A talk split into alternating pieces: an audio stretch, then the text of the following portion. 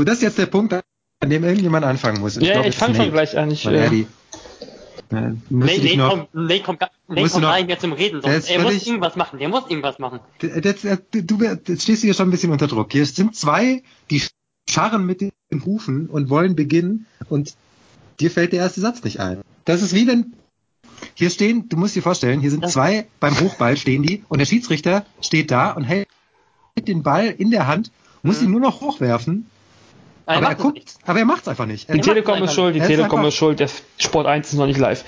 So, jetzt aber. Und vielleicht läuft das wie, läuft das wie bei den Houston Rockets, wenn auch noch Carmelo Anthony dazu kommt. Also, dann ist irgendwie Nate der Chris Paul, aber der kriegt keine Bälle.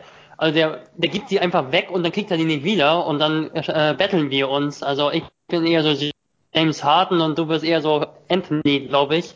Du bist ja schon ein bisschen in die Jahre gekommen. Ja, ich glaube auch. Aber ich habe äh, ohne, ja, ohne Shooting, ohne Shooting Sleeve gehe ich nicht mehr aus dem, gehe ich nicht mehr aus dem Haus, meine ich. Ja. Ja. Aber ich bin beliebt. Ich habe gehört, äh, Melo ist beliebt. Da bin ich auch beliebt. So, ich weiß nicht, wie James Harden beliebt ist. Bestimmt ist sein Bart beliebt. Aber was den Bart angeht, Lukas, ach egal, das lassen wir das Thema.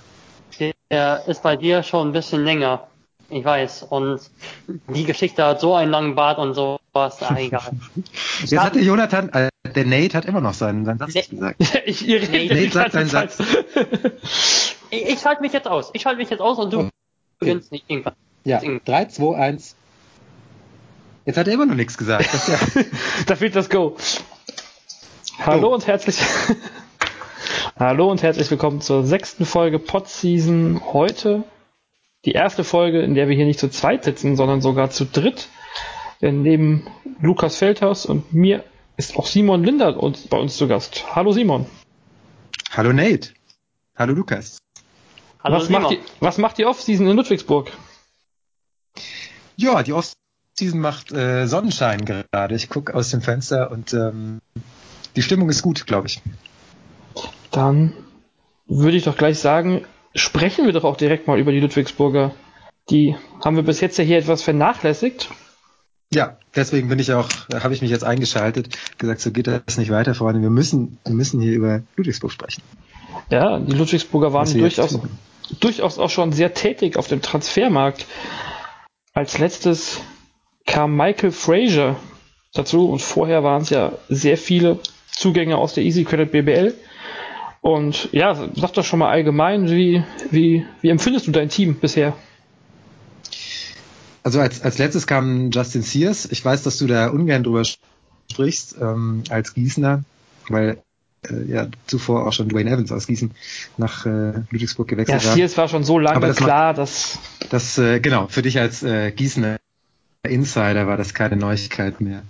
Mm, ich finde das sehr interessant, was äh, in Ludwigsburg gerade passiert, mm, aus dem Grund, dass ich das Gefühl habe, dass doch das Ziel ist, wieder ein bisschen anderen Basketball zu spielen und äh, zwar wieder ein Basketball zu spielen, wie man ihn vielleicht vor ein paar Jahren von äh, John Patrick kannte. Natürlich vermutlich nicht in dieser in dieser krassen Art, wie es vielleicht in Göttingen beispielsweise mit dem Guard-Terror der Fall war, aber eben doch wieder ein bisschen mehr auf Speed bisschen weniger auf äh, den äh, klassischen ja äh, Low Post mal den Ball und äh, mal gucken Jack Cooley und so weiter. Ich habe das mir sehr gerne angeguckt mit Jack Cooley letztes Jahr, aber ich glaube, dass das dieses Jahr dann eben doch anders laufen soll und äh, meiner Ansicht nach sind alle Verpflichtungen, die bisher getätigt wurden, ähm, Hinweise in diese Richtung. Man könnte ja sagen, Jack Cooley ähm, ersetzt durch äh, Justin Sears, ist der einzige Spieler, bei dem jetzt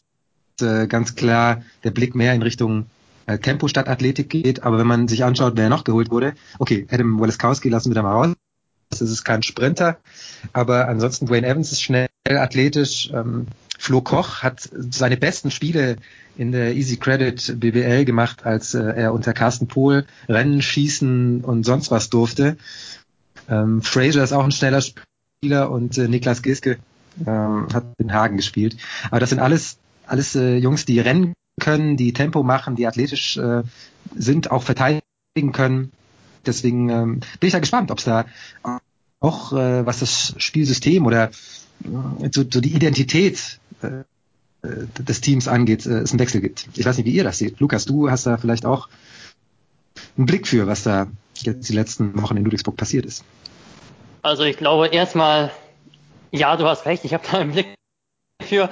Ähm, ich denke, erstmal müssen wir auch sehen, dass ein Jack Cody ja gar nicht mal so lange gespielt hat in der vergangenen Saison. Also da hat ein Johannes Thiemann etwa genauso viel gespielt im Schnitt am Ende. Und ja, ich glaube nicht, dass es unbedingt einen neuen Stil geben muss, denn es sind ja auch wirklich noch einige Positionen, ich glaube, Point Guard Position noch äh, zu besetzen, Small Forward Position und noch eine Guard Position vermutlich. Und äh, ja, Adam Aleskowski hast du angesprochen, der auch nicht unbedingt der enorm schnelle Spieler ist. Was eben so ein wenig wirklich wegfallen könnte, das ist äh, das Postgame. Also ich glaube, vielleicht werden die Small Forwards so ein bisschen mehr Guard sein. Also es gab sehr viele Small Forwards in der vergangenen Saison eigentlich im Kader am Ende. Und ja, die Center-Position fällt vielleicht so ein bisschen im klassischen Sinne, was Postgame betrifft, ganz weg. Also, obwohl ich gesagt habe, ich denke, das gibt's nicht unbedingt, denke ich eigentlich schon, dass es sowas gibt, also nach meiner Argumentation. Also, ich denke schon, dass es schneller wird, aber ähm, ich würde auch nicht so sagen, dass eigentlich so ganz konventionell nach Postgame in der vergangenen Saison schon gespielt wurde. Also gut, Jack Cooley war dann Ausnahme, aber so generell war es jetzt auch nicht unbedingt der der extreme Halbfeldstil. Also im Halbfeld wurde auch viel Pick and Roll gespielt, viel mit dominanten Spielern, vor allem mit DJ Kennedy am Ende oder auch mit Rocky Trice am Anfang der Saison mit ähm, Wes, hieß er, heißt er Wes? Washburn. Washburn, Washburn. Washburn, ja. Genau. Also ich glaube, das Postgame von Cooley ist natürlich dann nicht mehr da, aber ähm, so ganz anders wird es glaube ich nicht sein. Wobei jetzt gerade diese Spieler wie, wie Kennedy, wie, wie Trice, ähm, die eben den Ball in der Hand haben und dann eine Aktion starten, die sehe ich aktuell noch weniger. Klar, das kann auch daran liegen, dass eben ähm, die Positionen eins bis drei noch mit jeweils einem Spieler besetzt werden äh, müssen und man da vielleicht auch erstmal abwarten sollte, wer da kommt. Trotzdem sehe ich schon, dass das jetzt die, die Verpflichtungen, die eben getätigt wurden, das sind Spieler, die ihre besten Zeiten oder ihre besten ähm, gerade gerade Koch, ähm, gerade Sears, das sind Spieler, die die Tempo auch brauchen, um, um äh, ja effektiv zu sein und Geske ja auch. Ähm, deswegen könnte ich mir schon vorstellen, dass man da dann sagt, okay, dann laufen wir eben den einen oder anderen Fastbreak mehr, wenn wir eben diese Spieler auch, auch äh, alle die ganze Zeit auf dem Feld haben, die das auch laufen können. Johannes Thiemann kann das auf jeden Fall auch. Da könnte ich mir schon gut vorstellen. Kann sein, aber es gibt auch in Ludwigsburg äh, ja auch so eine Regel, also eine ungeschriebene Regel. Also erstmal muss er den Medizincheck halt bestehen. Und da gibt es auch ja einen gewissen Anthony Gill, der äh, inzwischen bei Kimki Moskau spielt, bei einem der absoluten Top-Teams in Europa. Und, und ähm, da müssen erstmal alle Spieler durchgehen und ich glaube, bis dahin äh, wird auch noch einiges passieren. Also ähm, ich bin mir noch überhaupt nicht sicher, was die Philosophie genau also im Detail betrifft. Gerade auch diese Small Forward Position, die war unter John Patrick immer wieder eigentlich so ein ja so ein Prunkstück. Eigentlich Kobe Carl war da, ähm, Rocky Trice, äh, DJ Kennedy, das waren immer so so Point Forwards oder so Combo Guards eigentlich, die auf der Position 3 dann gespielt haben teilweise. Und ähm, also bevor diese Positionen eigentlich nicht besetzt sind, möchte ich dazu eigentlich nicht mal so viel sagen, denn eigentlich ähm, spielst du in meinen Augen die effektivste Defense oder die effizienteste Defense, wenn du auch eine gewisse Sicherheit hast. Also wenn du ein Halbfeldspiel im Angriff hast und wenn das nicht einfach so geht, äh, zwei Leute sind schnell vorne und dann wird mal abgeschlossen und wenn er daneben ist, dann laufen, hängen dann irgendwelche an der Mittellinie rum und sind noch auf dem Weg nach vorne. Also ich glaube, es hat auch schon Sinn, dass man das so ein Halbfeldspiel hat, um auch die Defense solide zu halten. Also von daher ähm, denke ich, ist dazu eigentlich noch keine Aussage zu machen, ob es wirklich auf so einen extrem schnellen Spielstil hinauslaufen wird. Nee, das, das wollte ich auch gar nicht sagen. Aber ich könnte mir vorstellen, dass es, dass es zumindest teilweise in diese Richtung geht. Aber da, da hast du schon recht. Also da müssen wir sicherlich noch abwarten, wer sonst noch kommt und äh, wie sich das dann auch darstellt mit den Spielern, die jetzt schon verpflichtet worden sind. Ich glaube sogar, ich glaube sogar, dass Ludwigsburg durchaus Aber Florian Koch zum Beispiel, ja, aber nochmal zum Beispiel, Florian Koch ist ja ist ja schon ein Spieler. Ich meine, du erinnerst dich dran, wie er in Bonn die letzte Saison gespielt hat. Du erinnerst dich auch dran, wie diese, wie diese Phase mit den, ich glaube, sechs, sieben Spielen, in denen er dann locker 12, 13 Punkte im Schnitt aufgelegt hat, als es eben um Tempo ging und als er, als Optionen hatte, auch, auch einfach mal zum Korb zu gehen und einfach mal abzudrücken. Das äh, weiß John Patrick auch. Ja, das stimmt sicherlich. Aber Bonn hat in der Phase nicht viele Spiele gewonnen und das kann man einfach ganz schwierig zu vergleichen in meinen Augen. Also das war in der Phase für Bonn einfach etwas, was mal gespielt wurde, ähm, einfach mal, um wahrscheinlich etwas Neues auszuprobieren, nachdem es vorher schon nicht gut lief. Und ich würde nicht sagen, dass es ähm, ja, dass es wirklich aussagekräftig ist in Bezug auf das, was Ludwigsburg in der kommenden Saison äh, spielen möchte. Und spannend finde ich eigentlich, ähm, dass ja auch darüber gesprochen wurde, dass Tim, Kopf, Tim Koch äh, vielleicht sogar auf der Position 4 spielt. Ähm, ja, siehst du ihn ja, da eigentlich ja. auch, denn äh, auf der Position 5 sind zwei Center, die eigentlich mindestens 20 Minuten spielen sollten. Und auf der Position 4 könnte er schon aufgehen mit den 40 Minuten. Äh, Tim Koch lassen wir in, in Kirchheim. Florian Koch meinst ja. Ich sag ähm, immer, ich sag glaube ich immer Tim, äh, Tim, Koch. Es gibt einfach zu viele Mike Köche Koch, im Stefan deutschen Basketball. Es gibt, es gibt viele Kochs, genau, es gibt viele Köche. Aber der Brei ist noch nicht verdorben. Ernsthaft. Ähm, auf, auf Center hast du recht. Äh, Sears und Thiemann werden sich äh, da sicherlich die 40 verfügbaren Minuten teilen. Ich sehe nicht, wieso Evans und äh, Weliskowski das auf der Position 4 nicht auch tun sollten.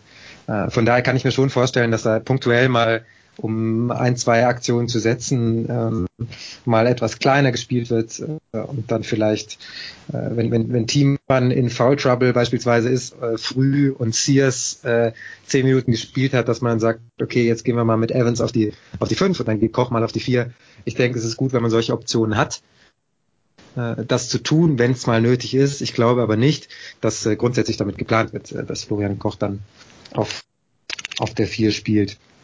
Hm. Jetzt reden er, wir schon, ja, oh, er, er, er kann das, er kann das sicherlich, er ist ein athletischer Spieler, aber er ist 1,97 ähm, und ich glaube, da bist du grundsätzlich auf der Position 3 ganz gut aufgehoben. Auch mit dem, was er kann und wie, wie er spielt, wie er sich bewegt, ist das für mich grundsätzlich ein, ein Dreier.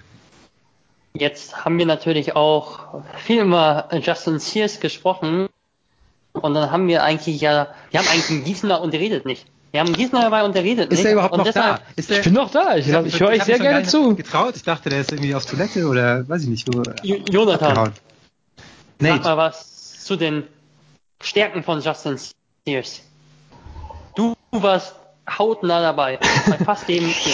Ja, ich glaube auch, äh, gerade Simon hat ja in, bei den beiden, beiden Ludwigsburg-Spielen von Gießen auch ganz schön viel mitgekriegt von, Just, von Justin Sears. Ähm, es ist gar nicht so einfach, finde ich, den, den, den Sears zu beschreiben, weil er ja, wenn ich jetzt sage, er hat nicht viel richtig, nicht viel richtig gut gemacht, klingt das falsch, aber ähm, ich, prinzipiell würde ich ihn schon als, als Kämpfer bezeichnen, der aber auch ein, durchaus filigrane, filigrane Aktionen hinkriegt. Ähm, Gerade wenn es um, um Abschlüsse geht, um, um Würfe, die auch ein bisschen, ja, die jetzt nicht unbedingt optimal aussehen, aber trotzdem reingingen. Also alles, was so zwei, drei Meter am Korb ist, das kann er eigentlich alles reinmachen. Da ist, ähm, da ist er schon sehr stark gewesen, fand ich, gerade im, im Verlaufe der Saison. Man muss man noch bedenken, es war ja seine erste Saison als Profi und ja, je nachdem, wie er sich ähm, vielleicht auch noch körperlich ein bisschen weiterentwickelt und sich dann noch besser an den, an den Spiel, Spielstil in Deutschland gewöhnt, ähm, ist natürlich, ja, vielleicht nicht unbedingt ein Jack Cooley, aber wie Simon ja schon sagte, dass er durchaus der, der Spieler für den schnellen Basketball ist und der sich wirklich nach, der sich in, in jeden Ball auch reinwirft oder in die, zu jedem Rebound geht, das ist eigentlich schon, ähm, ja, also in Gießen, wie jeder Spieler in Gießen eigentlich, er ist der, er ist ein richtig guter Teamplayer gewesen und das wird sicherlich auch in Ludwigsburg eine Qualität sein, die er da gemeinsam mit seinem Big Man-Kollegen Dwayne Evans beweisen kann. Viel spannender als, den, als die Gießener in dem Team fand ich jetzt eigentlich aber Michael Frazier. Ähm, den kennt man ja schließlich noch so gar nicht. Und ich habe auch von ihm noch, noch gar nichts gesehen. Ich weiß, also ich weiß überhaupt nichts über ihn. Äh, könnt ihr mir da mal mich und alle anderen aufklären, wer das überhaupt ist? Und welche Position er wirklich genau im Ludwigsburger Kader spielen soll, weil er ist ein Guard, aber mit, mit Niklas Geske, David McRae und ihm sind ja schon mal drei Guards da. Aber vorhin meinte Simon, glaube ich, dass, ähm, vorhin, wir sind beim ersten Team, aber meinte vorhin schon, dass äh, auf alle Fälle noch zwei Guards kommen werden. Also vielleicht erstmal zu seiner Person und dann zu seiner Rolle. Ja. Lukas, willst du anfangen? Soll ich anfangen?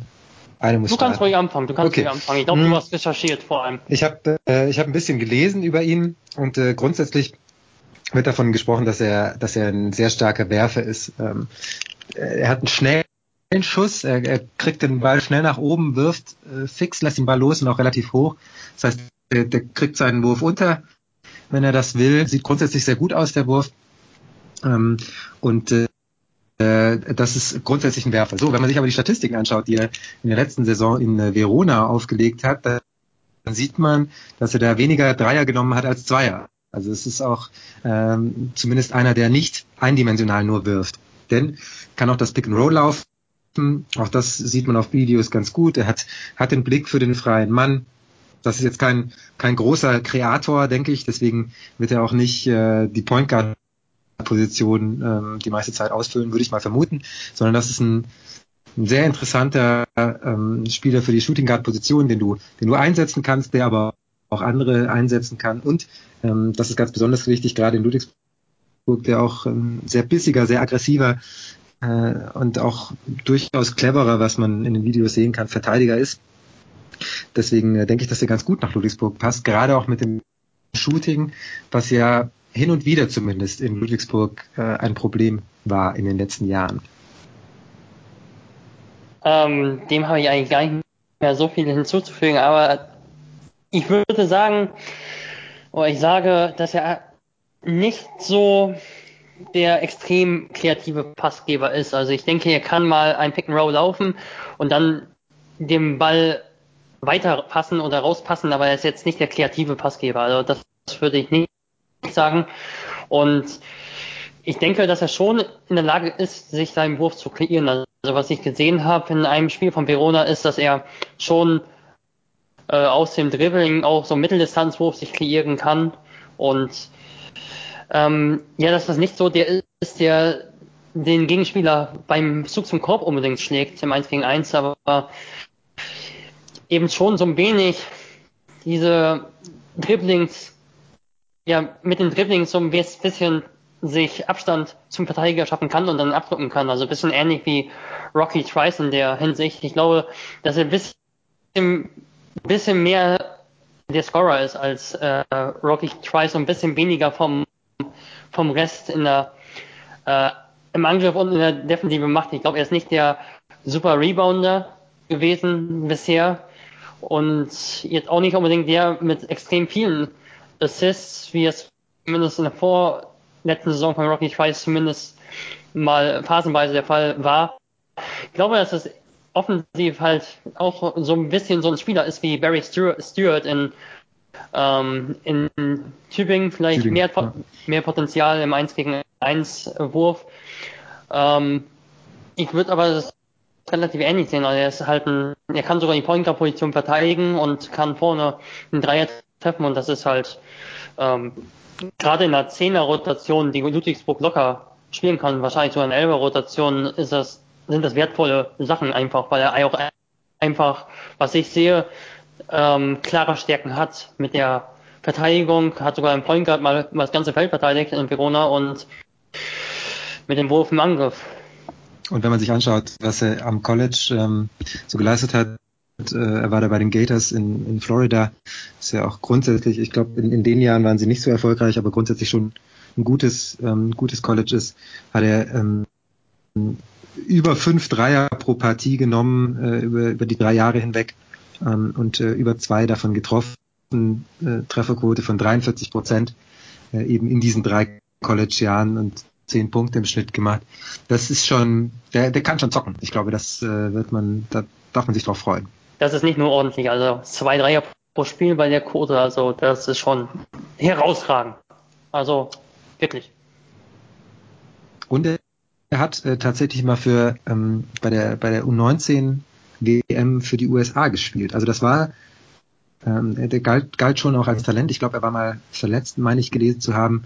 Ähm, deswegen dann auch nicht in der nicht nicht in der NBA vermutlich. Aber es gab schon so die eine oder andere Seite äh, in den Welten des Internets, die davon gesprochen hat, dass das einer ist, der mal ins Ausland geht und nach so einem Jahr vielleicht oder zwei dann auch ein Kandidat für die NBA sein könnte, weil er eben dieses Shooting hat, weil er sich den, den ähm, Wurf auch selbst erarbeiten kann, weil er gut verteidigt.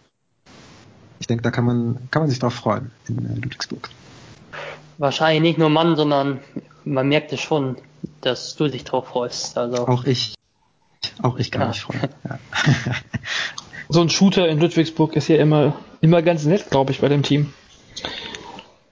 Ja, mit Rocky Trice ist das ja in der letzten Saison auch ganz gut gelaufen zum Schluss. Natürlich vor allem Chad Toppert noch als, als Shooter, aber man, äh, ja, es, es äh, ist bekannt, dass Ludwigsburg in den letzten Saisons nicht das Team war, das jetzt unbedingt äh, am gefährlichsten war, was äh, den Wurf von draußen anging. Letzte Saison viertschlechtestes Team ähm, die Saison.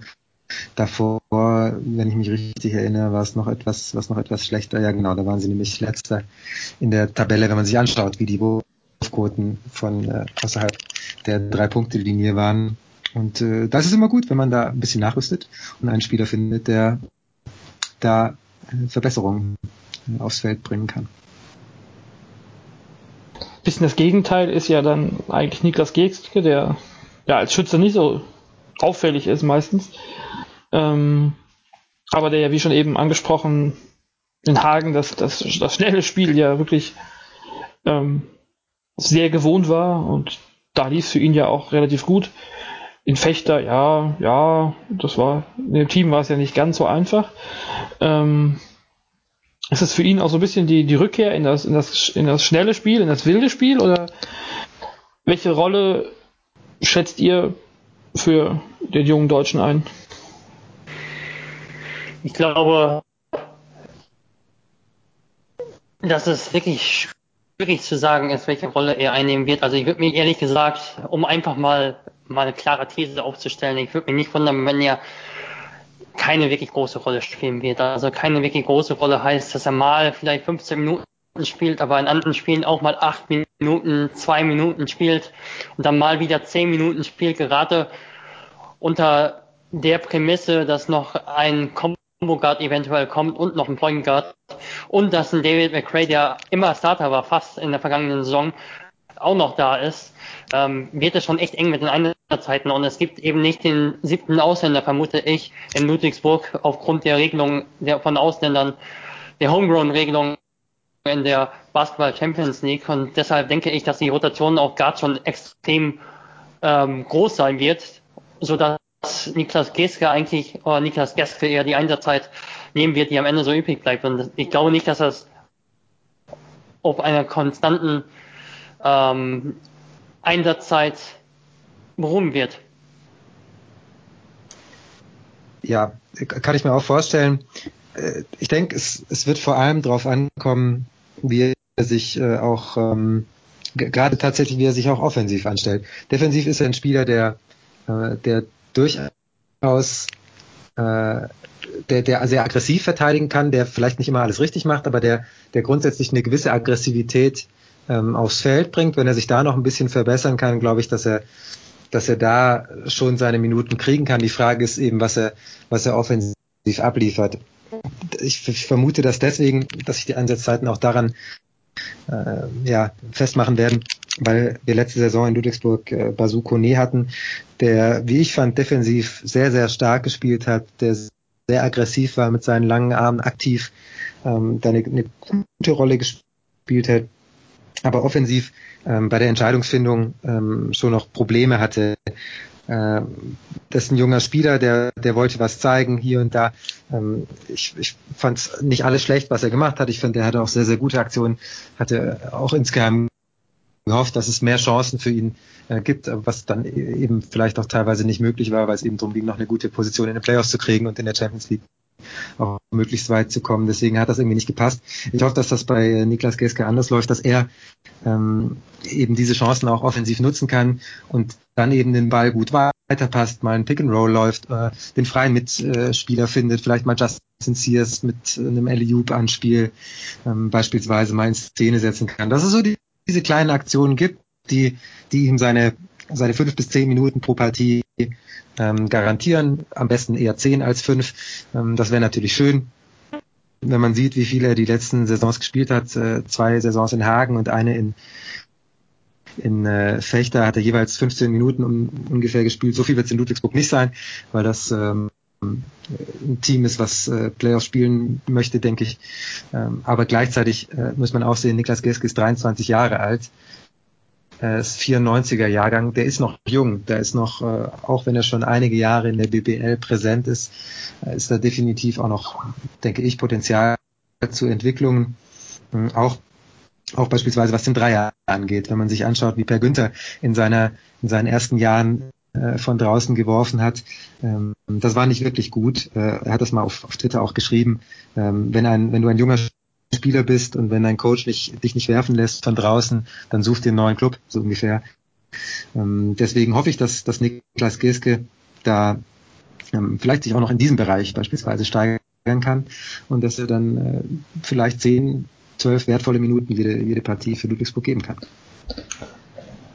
Zur, UA, zur A2-Nationalmannschaft fährt er jetzt erstmal nicht mit. Er war zu einem vorläufigen Kader für den ersten Lehrgang, jetzt nach China und ähm, für das Turnier ist er nicht nominiert verlassen wir vielleicht mal fürs Erste die MHP-Riesen, ähm, die wir jetzt sicherlich auch in den nächsten Wochen weiter begleiten werden, nachdem sie ja heute zum ersten Mal hier bei uns vorkommen, und wenden uns ähm, einem alten Rivalen oder einem Rivalen von, von Ludwigsburg zu. Alba Berlin hat mal wieder ein, ähm, eine Verpflichtung getätigt und das ist schon ja, durchaus eine, eine Hausnummer, würde ich jetzt hier mal so sagen. Erst der mit Vornamen. Marius Grigonis. Marius Grigonis ist die, ist der neue Spieler, den ähm, Cito Alonso nach Berlin gelockt hat. Und die Parallele zurück zu Niklas Geske eben gerade. Nicht Alonso. Grigorius, nee. So läuft hast, das hier, so läuft das hier, Simon, so läuft das hier. Du hast deinen, du hast deinen Litauischen Sprachkurs schon wieder geschwänzt. Ja. Nee, das geht so nicht weiter. Mhm. Der Lukas versucht hier uns jedes Mal, ich, ich, also wenn ich den Pod gehört habe, habe ich auch immer, zum Beispiel bei den äh, Kollegen aus Würzburg, habe ich immer versucht, fleißig mitzusprechen und diese, dieses komplizierte äh, C mit dem äh, Accent circumflex wie der, oder so ähnlich ist das mhm. immer in Französisch. Wow. Ähm, hier den drüber und I und U und S und ich habe immer schön mitgesprochen. Und jetzt, jetzt der, der, der Nate, der schwänzt seinen Litauisch-Kurs immer. Ich kann es ja, nicht mal, ich kann's ja nicht mal lesen. Ja, der Witz ist, dass selbst Alba Probleme hat anscheinend, das zu schreiben. Sonst hätten sie die Überschrift nicht litauischer Nationalspieler unterschreibt für drei Jahre genannt. Aber das ist gedacht, wir wollen dieses Risiko nicht eingehen. Nicht, dass wir irgendwo irgendwo einen Akzent oder einen Haken falsch setzen.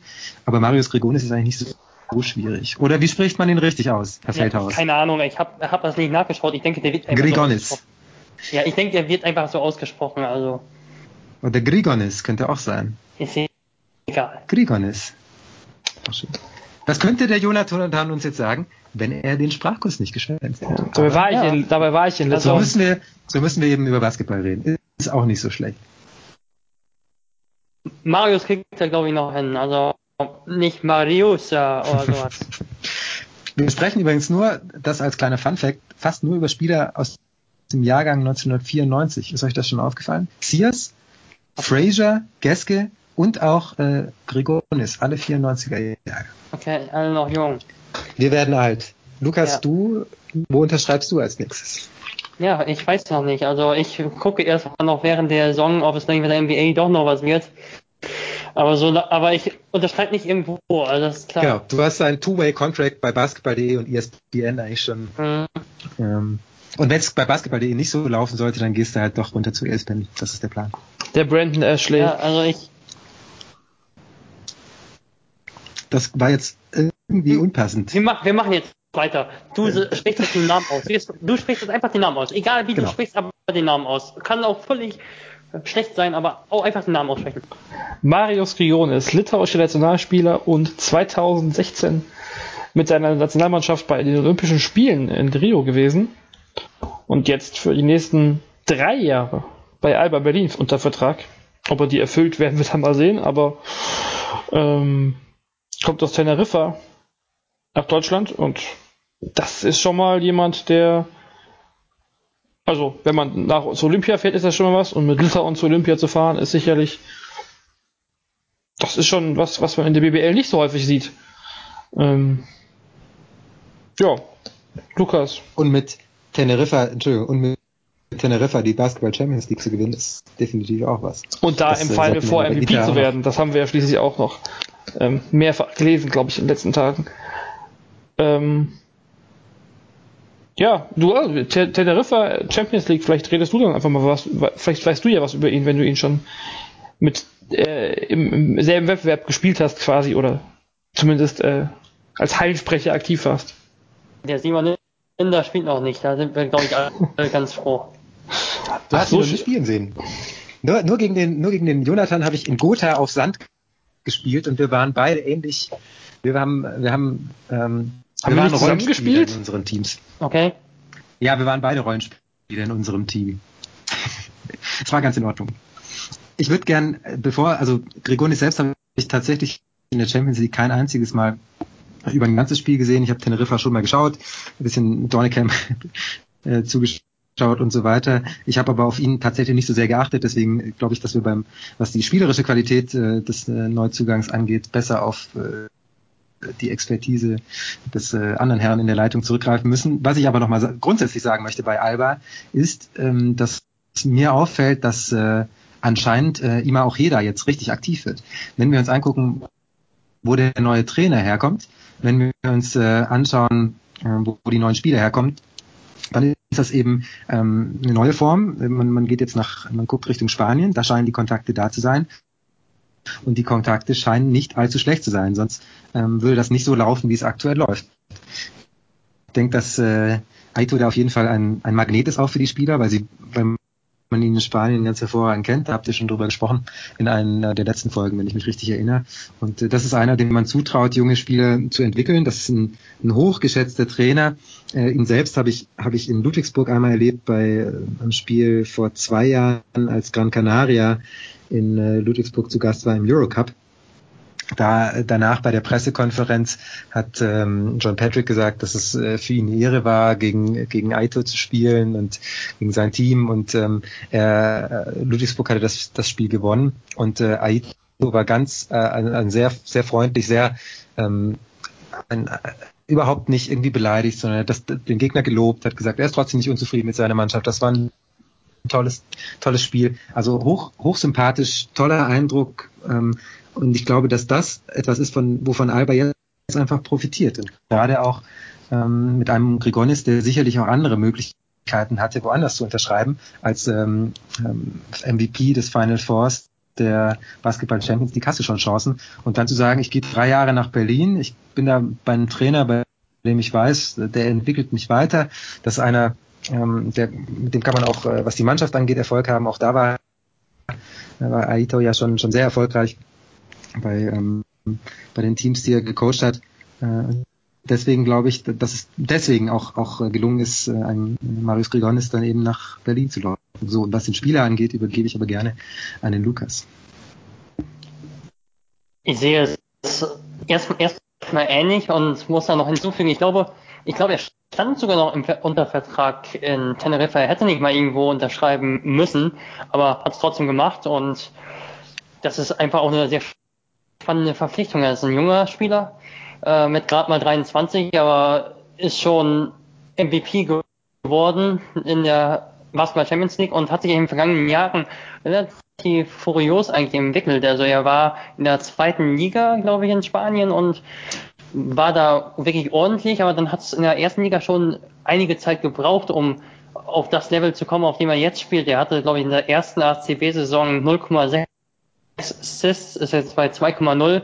Ich kenne ihn aber nur aus der vergangenen Saison und ähm, ich habe einfach gesehen, dass er auch ein sehr guter Passgeber vor allem ist und deshalb war ich ein bisschen verwundert, als ich ihn gesehen habe, dass er in der Vergangenheit eigentlich gar kein so guter Passer war und er ist ein Spieler, der so ein bisschen mich an Reggie Redding erinnert vom spielerischen her. Also er ist ein Small Forward, der das Pick and Roll sehr gerne läuft, der auch sehr, sehr gut verzögert. Also wenn er erstmal am Mann vorbei ist, dann wartet er, was die Helferverteidigung macht, ob er den Assist spielen kann. Dafür sind eigentlich die 2,0 Assists, die er aufgelegt hat, fast ein bisschen wenig, aber er hat auch nicht so enorm viel gespielt, glaube ich. Ähm, was über das Passen und das Ballhandling hinausgeht, ähm, ist er noch ein guter Werfer. Also ein ordentlicher Dreierwerfer und auch ein guter Werfer aus dem Dribbling aus der Mitteldistanz. Was ihm vielleicht so ein bisschen abhanden kommt, ist ein bisschen die Athletik und ein bisschen Schnelligkeit in der Verteidigung, was ich gesehen habe. Allerdings sprechen wir von einem 23-jährigen Spieler, der auf jeden Fall Kampfgeist mitbringt. Das hat man auf jeden Fall gesehen in den Spielen, die ich mir angeschaut habe von Teneriffa. Und ich glaube, Alba kann sich enorm freuen auf ihn. Gerade so ein Small Forward, der ein Ballhändler ist, der vielleicht sogar, wenn ähm, Peyton Siever mal ausfällt oder Yoshi Saibu, der vielleicht sogar Backup Point Guard sein kann. Also gerade wenn du so einen vielseitigen Mann hast, der hat in der, in der Jugendliga, glaube ich, in Spanien auch mal über sieben Assists im Schnitt gehabt, dann ist das eigentlich wirklich ein Segen. Also bin sehr, sehr angetan von dieser Verpflichtung. Er hatte übrigens sogar noch zwei, also ein Jahr garantierten Vertrag und dann sogar gab es noch eine Option auf das Jahr, auf die quasi übernächste Saison bei Teneriffa. Also ähm, ja. Wie hast du denn das jetzt schon wieder so schnell rausgekriegt?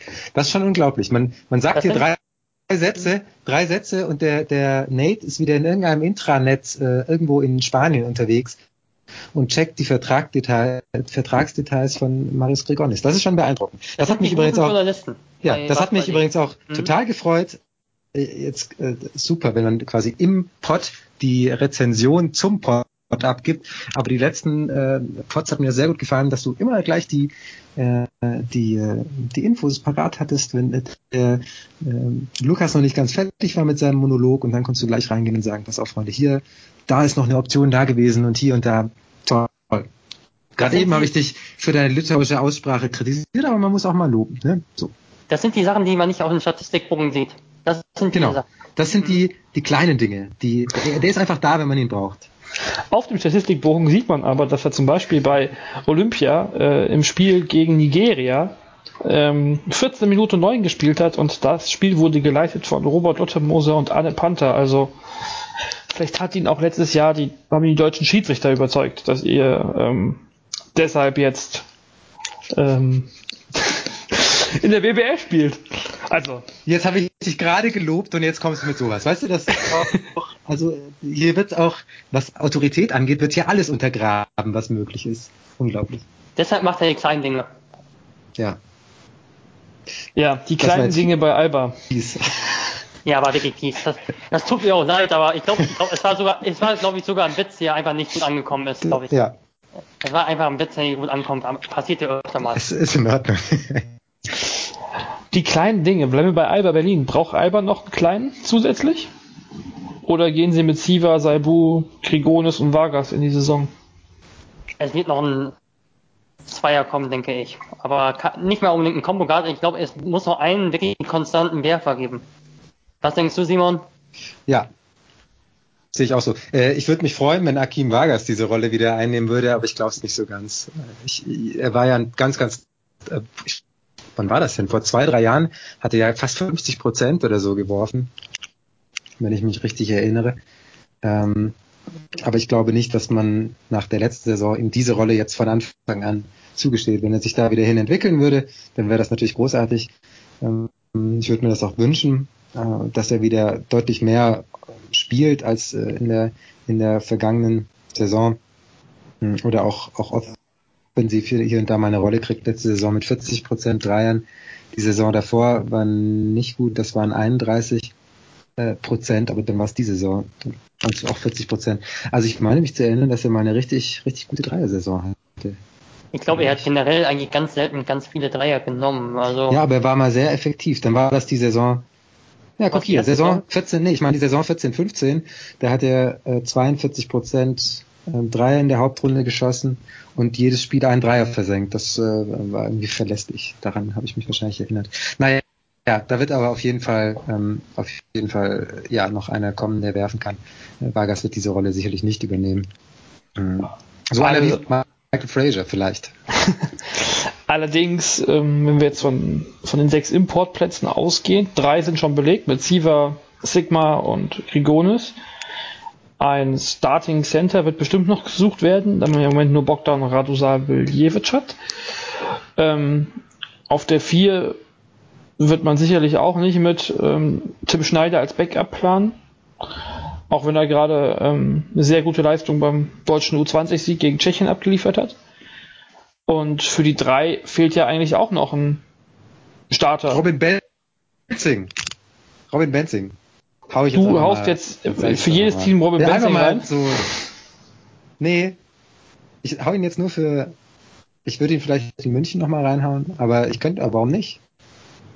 Ich glaube ehrlich gesagt, Alba wird keinen weiteren deutschen Spieler verpflichten, denn Ferdinand Zölker wird äh, die Chance bekommen als elfter Mann und äh, Tim Schneider ebenfalls. Also das ist das, wovon ich ausgehe.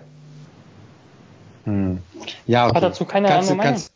du recht haben. Das war gerade nur, das war gerade nur so eine, so eine kurze hm, Idee, klar. die ich mir, weil wenn, wie gesagt, wenn, wenn man sich anschaut, Siva und, und Grigonis und, und Sigma und dann noch ein, einen äh, ausländischen Fünfer und äh, aus, deutsche Vierer gibt es jetzt auch nicht mehr so viel auf dem Markt. Ich weiß, dass der Kader relativ klein dann ist. Also es war immerhin Enginazio auch noch da in der vergangenen Saison. Bei ihm ist, glaube ich, noch nicht wirklich geklärt, wohin es geht, aber ich glaube nicht, dass er in Berlin bleibt, wenn bisher der Vertrag noch nicht verlängert wurde. Er hat auch seine Option in der Türkei, ist ein guter Spieler, hat beide Staatsbürgerschaften. Ja, was man vielleicht noch hinzufügen könnte, ist, dass äh, Alba ja im Eurocup spielt und deswegen grundsätzlich ja auch mit sieben Ausländern planen könnte äh, und im Eurocup eben alle sieben einsetzen könnte. Und dann setzt eben in der BBL mal vielleicht der Zweier aus, der werfen kann, oder eben eben ein Dreier und dann muss, muss Vargas mal ein bisschen auf die drei und, und Saibu auf die zwei oder so.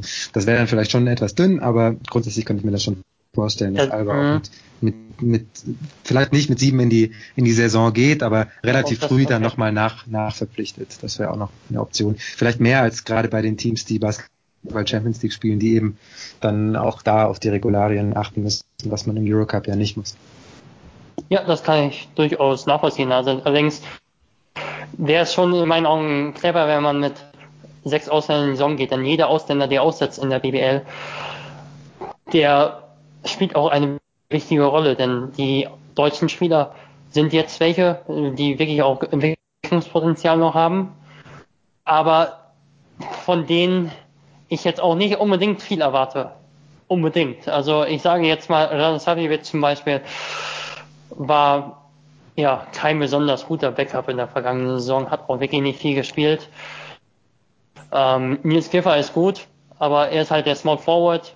Ähm, er ist der solide äh, Spot-Up-Werfer, aber jetzt auch nicht der, der Spiel an sich reißt unbedingt, dann äh, ähnliches gilt eigentlich für andere Spieler, Yoshi Saibu, äh, Akim Vargas, äh, Tim Schneider, Ferdinand Zölker. Ja, also das halt, dann, dann halte ich es fast schon für ein bisschen besser, wenn noch ein ähm, deutscher Spieler kommt. Aber ich glaube ehrlich gesagt, dass es dass versucht wird, das Team jetzt mal so langsam mit einer ja, überschaubaren Anzahl von Spielern langsam aufzubauen. Also ich fände es auch gut, wenn in Berlin nicht dann plötzlich die große Krisendiskussion äh, kommen, wenn mal ja einige Spiele verloren werden und wenn am Ende der Hauptrunde nur Platz 5 oder 6 steht. So, der Jonathan macht, also was ihr jetzt nicht seht, hier die, diesen Pod hören, hier wird äh, parallel auf Skype gechattet und der, der Nate macht dir Druck. Anstatt dass er einfach mal sagt, Freunde, jetzt halt mal die Klappe, ich bin dran, wir gehen zum nächsten Team, versucht er hier so auf, auf so einer tiefen, so auf einer Ebene uns so dazu zu bringen, dass wir dieses Thema langsam zu Ende bringen. Sag doch was, sag doch, komm, sag da ein neues Thema, hau raus. Worüber sprechen wir? Dann machen wir es direkt. Der FC Bayern München. Ja, hau raus. FC Bayern. Ja, super. Eurocup bleiben wir und eine ausländische Guard-Verpflichtung bleiben wir auch. Stefan Jovic, da ist der Name auch kein Problem, glaube ich. Wechselt nach München, was wir ja eigentlich alle schon ewig wussten, aber das Hickhack ist endlich beendet. Und der zweite Point Guard von Sascha Djordjevic ist gefunden. Sind wir zufrieden mit ihm? Bringt er Spannung in die Liga im Kampf gegen Bamberg? Nein. Warum nicht? Ähm, er ist eine gute Verpflichtung. Aber ich glaube nicht, dass er alleine der Spieler ist, der ähm, das große Wow jetzt auslöst. Ich denke, äh, Jovic ist eine extrem wow. wichtig. Außer bei unserem Kollegen Simon Linder natürlich. Nein, sprich ruhig weiter. Ich wollte dich nur aus dem Konzept bringen. Ähm, ich weiß. Allerdings denke ich, dass äh, Stefan Jovic ein Spieler ist, der relativ limitiert ist, was seine Möglichkeit im Angriff individuell betrifft. Er ist ein sehr schlauer Spieler, ein guter Pick-and-Roll-Spieler, ein ordentlicher Mitteldistanzwerfer, äh, der sehr, sehr aggressiv zum Korb geht, also wirklich viele Fouls zieht.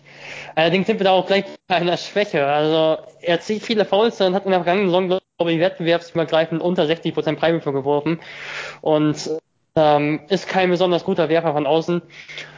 Er ist ein sehr, sehr guter Spieler. Er ist wahrscheinlich vielleicht sogar der Top-Point Guard überhaupt in der Liga, bevor die Saison überhaupt losgegangen ist. Aber er ist halt ein klassischer Point Guard und so ein bisschen ist das auch Braden Hobbs. Und ja, es ist halt die Frage so ein bisschen im Moment im Kader, so wie er sich gestaltet. Ähm, wer die Spieler, die Braden Hobbs und äh, Stefan Jovic einsetzen, ja, wer, wer diese Spieler sind, die von den beiden eingesetzt werden. Also das ist so ein bisschen für mich die Frage und die andere Frage ist für mich auch so ein wenig, Stefan Jovic war in Belgrad nicht unbedingt der Spieler, der den gegnerischen Point Guard verteidigt hat. Er ist ein großer Spieler, kräftiger Spieler, aber er ist dadurch natürlich auch nicht unbedingt sowas von schnell in den Bewegungen. Ähm, er hat was Braden Hobbs ja auch noch, ich muss kurz dazwischen ja. grätschen, was Braden Hobbs ja auch nicht ist. Genau. Ist ja auch einer, der eher dann den, den Zweier besser verteidigen kann als den Einzel. Also für mich. Ist ein aggressiver Mann aller beispielsweise Ricky Hickman in den Finals sein könnte. Ja, genau. Also, oder sollte. Hm. Genau, und deshalb frage ich mich so insgesamt, wie das alles zusammenpassen soll. Dann kommt noch eine dritte Problematik, oder sagen wir, Problematik ist es ja noch nicht, weil die Saison ja noch nicht mal losgegangen ist und die Kader-Zusammenstellung noch nicht beendet ist. Aber dann kommt noch die Sache hinzu. David Pick vermeldet, dass Red, Redding wahrscheinlich auch bleibt, der auch nicht unbedingt der Scorer ist, sondern auch eher der ist, der seine Mitspieler im Pick and Roll in Szene setzt. Ähm, wenn dann auch gefühlt fehlen Scorer, aber wenn jetzt noch weitere Ausländer verpflichtest und dann setzen Spieler aus, dann setzen jeweils immer Spieler aus, die die wichtig sind für das Team. Also sind das so drei Sachen. Also wer wird von Redding, von Jovic, im konkreten Fall Jovic und von Hobbs eingesetzt? Äh, wer besorgt das Scoring, ohne dass Spieler aus der BBL-Rotation hinausfallen, die auch wichtig sind in ihrem Spiel? Und das dritte ist, wie kann die Defense, die große Stärke war in der vergangenen Saison, aufrechterhalten werden? Also ich sehe da schon noch ja einiges. Ja? No, doch das vierte, wer schießt die Dreier? Ja, das kommt auch noch hinzu. Ganz wichtig. Ja. Hops. Ich bin auch fertig, also du kannst jetzt mal nehmen. ja, stimmt.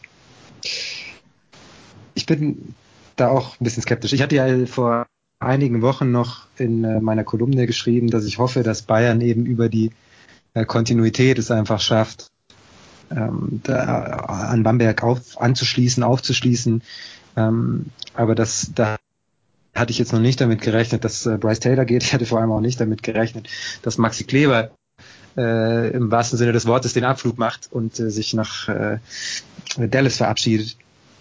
Und deswegen äh, ist diese Sache mit der Kontinuität schon mal weg, die ein Vorteil hätte sein können. Was das ausmachen kann, hat man diese Saison in Ulm gesehen. Äh, naja, das ist vorbei und jetzt ist eben wieder die Frage, wie baut man ein neues Team auf? Und aktuell äh, sehe ich eben diese drei Punkte, die Lukas schon genannt hat, plus diesen vierten Punkt äh, Shooting, mh, mm, auch als als Probleme. Und wenn so viele Dinge schon vor der Saison in Frage gestellt werden, dann weiß ich auch nicht, ob Bayern in dieser Saison von Anfang an überhaupt als Meisterschaftskandidat gelten kann. Genau, und du hast Braden Hobbs angesprochen, Jonathan. Der ist natürlich ein sehr guter Werfer, aber das ist ein Spieler, der vor allem wirft. Also, wenn der den Ball von außen bekommt und der hat einen halb bedenkten Wurf, dann passt der auch eher nochmal weiter. Also, das ist auch nicht der Spieler, zum Beispiel, es gibt Werfer, dazu würde ich auch durchaus Bryce Taylor noch zählen, ähm, auch wenn der nicht der herausragende Kreator ist, was den eigenen Wurf betrifft. Aber er ist ein Spieler, wenn er den Wurf nicht hat, dann kann der auch explosiv zum Korb gehen und das Ding reindanken oder den Korbliga anbringen. Und wenn Brain Hobbs der einzige äh, scorende Werfer sein soll bei Bayern, dann ist das ja nicht optimal in meinen Augen. Da widerspreche ich dir nicht. Da kann ich dir nicht widersprechen. Ähm, ja, wen holt so, Bayern denn jetzt noch? also wenn, wenn, weil die Frage ist ja, also die, die Frage, die man sich ja stellen muss, ist, gibt, kommt noch ein Guard, der die Probleme, die wir gerade benannt haben, die zum Teil eben Guard-Probleme sind, nochmal äh, beheben kann, weil er ein guter Verteidiger ist, weil er äh, gut schießen kann und weil er eine gewisse Athletik hat, um zum Korb zu kommen.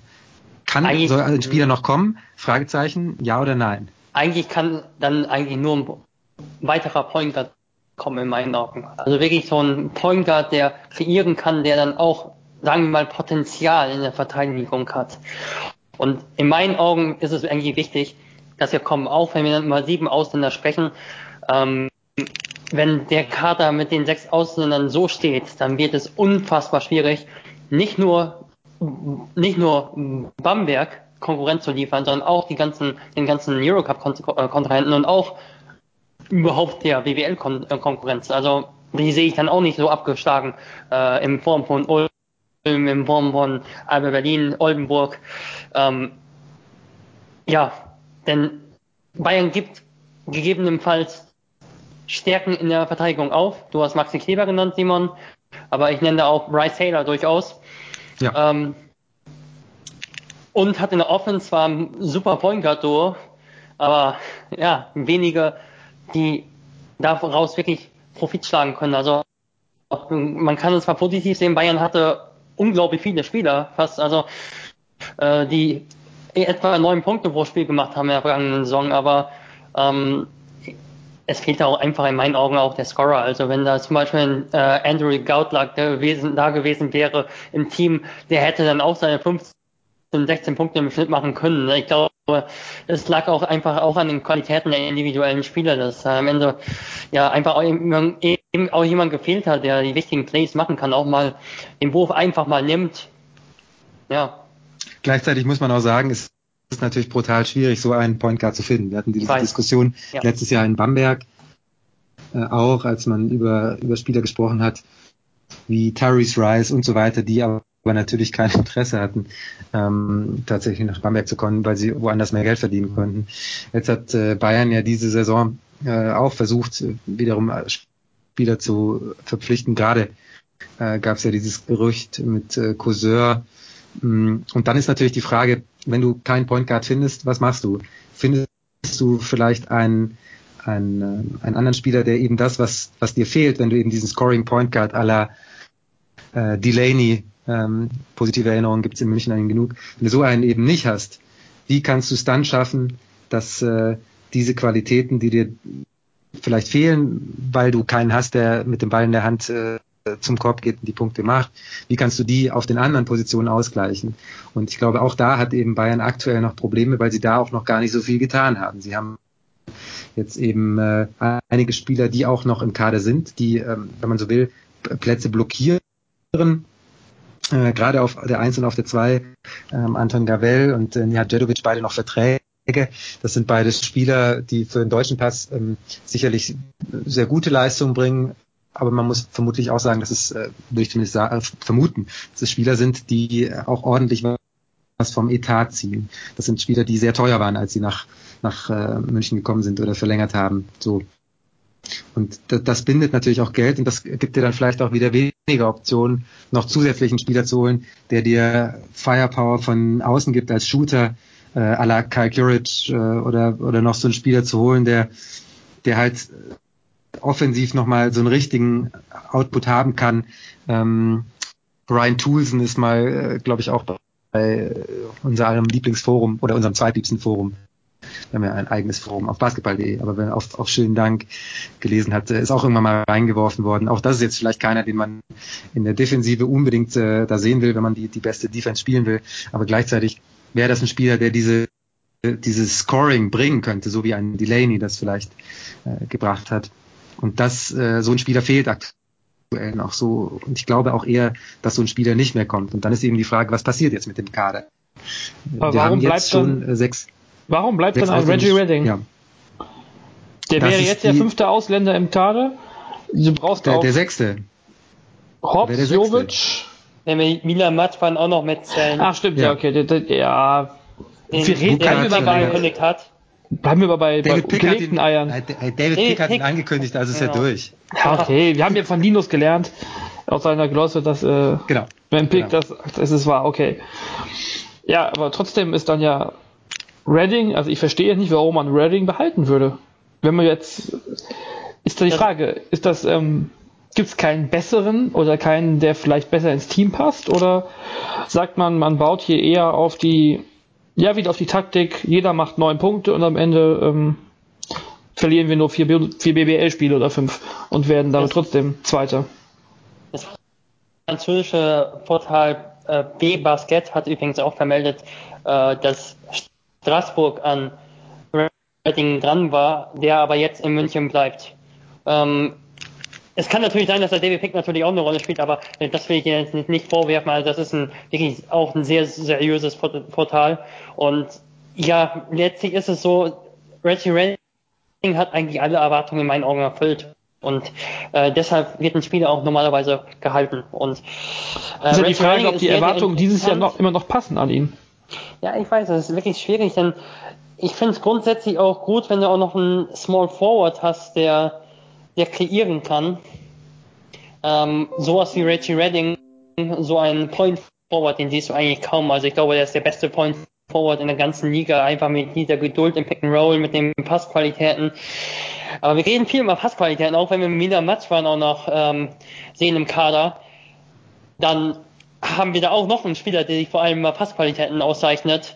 Und äh, dann wird es ein bisschen viel und da gebe ich dir eigentlich ganz recht. Und wenn da wirklich kein Spieler mehr kommt, dann, puh, dann wird es schon ganz, ganz schwierig, ein konstantes Scoring zu haben. Weil, weil wir jetzt ja tatsächlich bei sechs ausländischen Spielern stehen. Es kann natürlich auch sein, dass Bayern sagt, Freunde, pass auf, wir machen das so, in der BBL äh, spielen wir mit diesem Team, was wir jetzt so ungefähr schon haben, oder vielleicht setzt mal einer aus oder ein anderer. Mm, und für den Eurocup, da legen wir aber richtig los.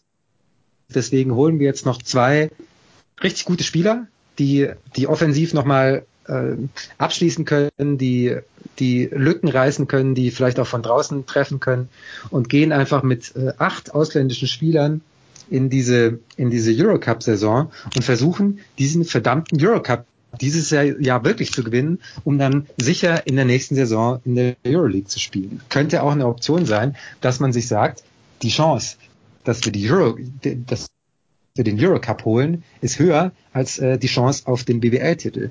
Und dann zu sagen, dann richten wir uns danach aus, versuchen da mehr reinzulegen. Klar, BWL muss man natürlich spielen und will man auch gut spielen. Das ist der FC Bayern München.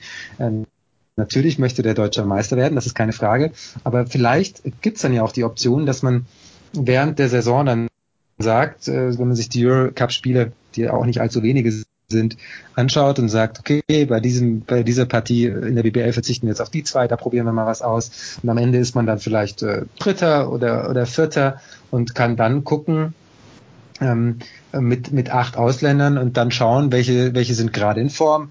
Dann werfen wir die, die sechs mal rein, ist man auch flexibler, kann mal die Position stärken, kann mal das machen. und dann eben zu sagen, grundsätzlich geht man eben nicht in Richtung BBL-Titel als erstes. Das ist ja das, wofür, worum, wovon wir eigentlich die meiste Zeit sprechen, sondern man sagt, wir wollen diese Saison einfach als allererstes mal den Eurocup gewinnen. Wäre auch eine Idee. Ja, es ist wirklich eine interessante Idee. Erstens, ich glaube, ich glaube schon, dass noch ein siebter Ausländer kommt.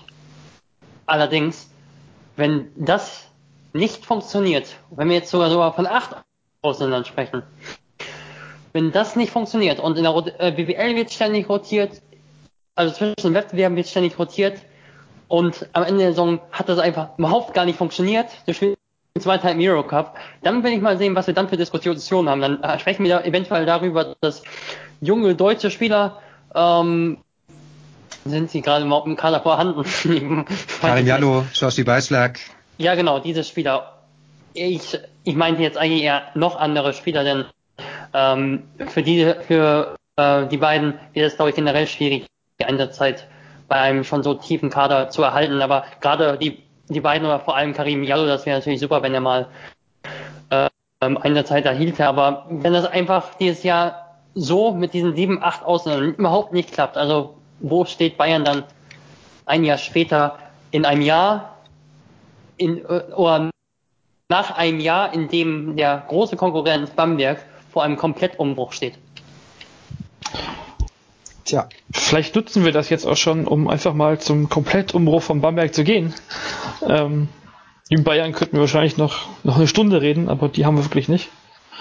Und gucken wir mal nach Bamberg, weil wir haben den Namen eben schon mal fallen lassen. Ricky Hickman auch jetzt mittlerweile offiziell in Bamberg bestätigt. Ähm, und vielleicht rede ich euch jetzt etwas was, äh, was vor, denn wenn ich mich an das Jahr 2008, 2009 zurückdenke, als die hießen Foley Sixers abgestiegen sind, sportlich, und dann nur durch Kölns und Nördlings Insolvenz ähm, oder Aufgabe in der BBL bleiben konnten mit der Wildcard, mm, da war Ricky Hickman in Gießen Point Guard hinter oder Guard neben ähm, Heiko Schafazik und vorhin schon mit Lukas drüber geredet. Ja, äh, so richtig Erinnerung hatte ich an ihn spielerisch aus seiner Gießener Zeit nicht mehr. Ähm, das, der war, er hatte 2,2 Turnover pro Spiel und 1,3 Assists. Das war eine, damals eine grottenschlechte Saison von Gießen und ja, Ricky Hickman stach da nicht positiv hervor und vor drei Jahren war er mit 19 Punkten im Schnitt beim Final Four in der Euroleague und hat mit Maccabi Tel Aviv den Titel geholt. Jetzt spielt er für Bamberg nach einer Saison in ähm, Mailand und ja, was kann er mit Bamberg erreichen? Die Meisterschaft. Gut, ich wechsle nach also, Bamberg. Also, Dass kurz, er das erreichen kann, kurz, ist logisch. Darf ich, darf ich kurz versuchen, Bring rein. einen Spitznamen für den, für den äh, neuen Backcourt in Bamberg zu setzen?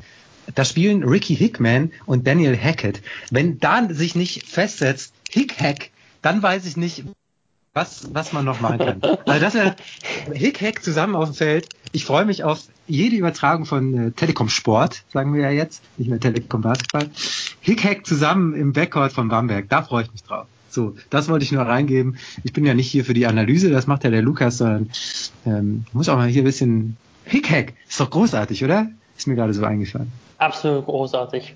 Also ich glaube, es ist ja auch so ein bisschen ähm, ja symbolisch zu verstehen, auch im Kontext der Bamberger Offseason, um das jetzt einfach mal zu, so zu verbinden. Also da ging ja ein Spieler nach dem anderen, da kam dann ein Spieler nach dem anderen.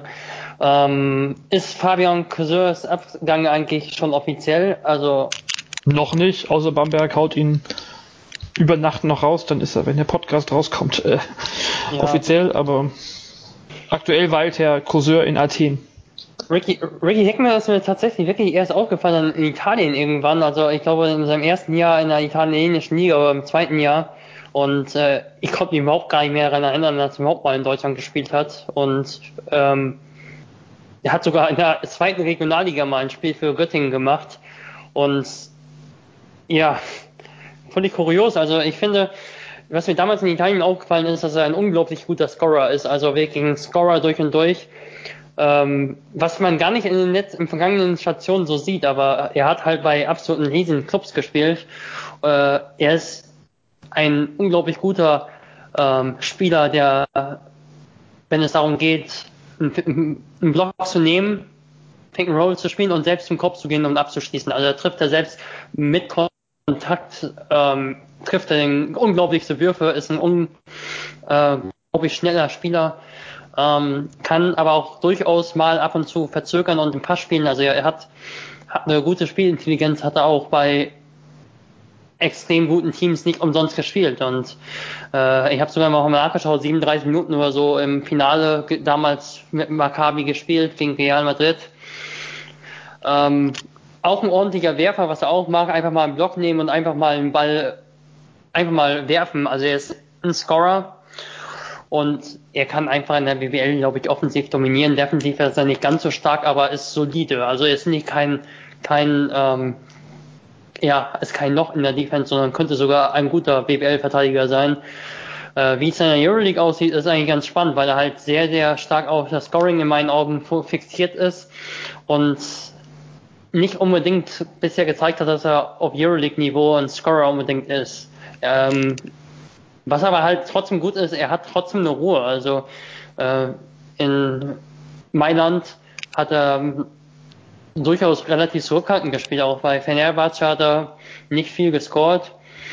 Ähm, kommen dann halt nicht viele Assists bei rum, aber dafür ist ja auch ähm, der Point Guard Nico Sissis eigentlich auch für zuständig und äh, ist ein Daniel Hackett hier auch noch dabei. Ähm, ist schon ein ordentlicher Kader, vor allem ordentlicher Backcourt. Man kann ihn vielleicht ein bisschen vergleichen mit Jordan Theodore, oder? Das ist einer, der, der auch Speed hat, der zum Korb ja, durchkommt. Ich glaube schon. Ähm, also für die, die der Hickman vielleicht in der Euroleague die letzten Jahre nicht so sehr verfolgt haben. Ähm, warum nicht? Also so, so mhm. der Typ Theodore. Ähm, Mag auch den Mitteldistanzwurf, ja. Genau, äh, so, so an den erinnert er mich ein bisschen vom, vom Typ, auch wenn Theodore ein bisschen kleiner ist als, als Hickman. Aber grundsätzlich ist das, ist das so ein Spielertyp, für die, die, die Hickman vielleicht noch nicht so viel gesehen haben. Gerade nochmal um das Thema Scoring in der Euroleague anzusprechen. Also ich habe wieder ein paar Statistiken rausgekramt in der Zwischenzeit. Ähm, 2013, 2014, als er mit Maccabi den Titel geholt hat, hat er in den 30 Spielen ähm, 12,2 Punkte im Schnitt erzielt. Also auf die Euroleague-Niveau sicherlich jetzt auch kein zu unterschätzendes Scoring und das wäre für Bamberg sicherlich erstmal nicht so, nicht so schlecht.